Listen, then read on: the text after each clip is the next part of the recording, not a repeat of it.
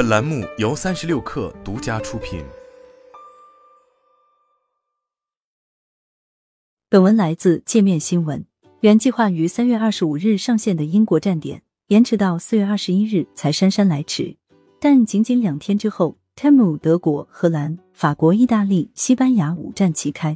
目前，Temu 业务开展近半年，前台上线国家总数已经达到了十个。新站点延续了 Temu 的低价促销策略。界面新闻从 Temu 官网看到，刚刚上线的六个欧洲站点仍然以英文页面为主，各国网页配色不同，但结算币种已经更换至欧元。另外，开业促销的 banner 一致显示，活动商品最高折扣高达百分之九十。Temu 还提供无门槛包邮。目前，Temu 欧洲站点首页推荐的商品单价主要集中在四欧元以内，也有客单价达到十八欧元的男士运动裤，但多数商品销量还为个位数。也有卖家反馈称，多站点中目前主要出货地仍然集中在美国市场，毕竟新站点刚开，投放广告还没跟上。在后端，Temu 目标是一店卖全球，基本就是将同一套国内商家的货卖往不同国家，店铺评分达标地会直接同步，无需卖家额外操作。以同步的商品，直接会有新一轮的增量市场流量加成，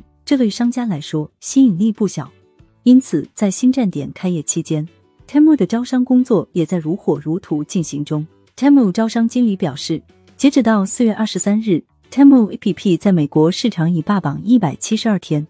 加拿大已霸榜一百二十七天，澳大利亚已霸榜二十二天，新西兰霸榜四十一天。据界面新闻了解，事实上三月爆仓以来，Temu 的仓库问题至今还没有完全恢复。有卖家表示，爆款商品仍然是处于断货状态，补货也只能少量去备。另外，就在英国站点上线的同一时间，Temu 更新了卖家协议，未来将收取服务费，也将以欧洲为主的销售国家产生的关税费用划分清楚，要求卖家自行承担。对于服务费用收多少，Temu 尚未明确，仅表示卖家充分理解并确认，服务提供方及其关联方有权向卖家收取平台服务相关费用，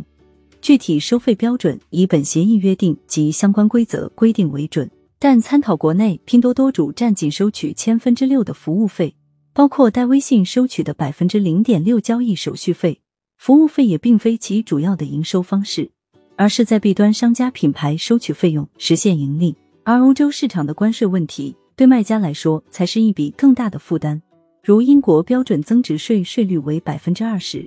由于 Temu 是商家供货平台定价，在这样一个强调高性价比、低利润的平台上。每一笔成本都将增加卖家和平台之间的博弈。不过，欧洲市场主要聚集着一些高收入国家，消费潜力大。据欧洲跨境电商研究平台 e-commerce DB 最新发布的欧洲电商趋势报告显示，二零二二年欧洲电商市场总收入达到六千三百四十亿美元的新高，电商已成为欧洲多数国家地区的重要经济部门。截止二零二二年，这里拥有约五点二三亿电商活跃用户。平均百分之六十二的消费者使用在线购物渠道。报告预测到，二零二六年的欧洲电商市场规模将超过一点一万亿美元。除了拼多多，阿里巴巴海外也在去年推出新平台 Moravia，落地西班牙，但定位于欧洲高端市场的本地化电商。大家都看到了欧洲这块中高端的市场蛋糕。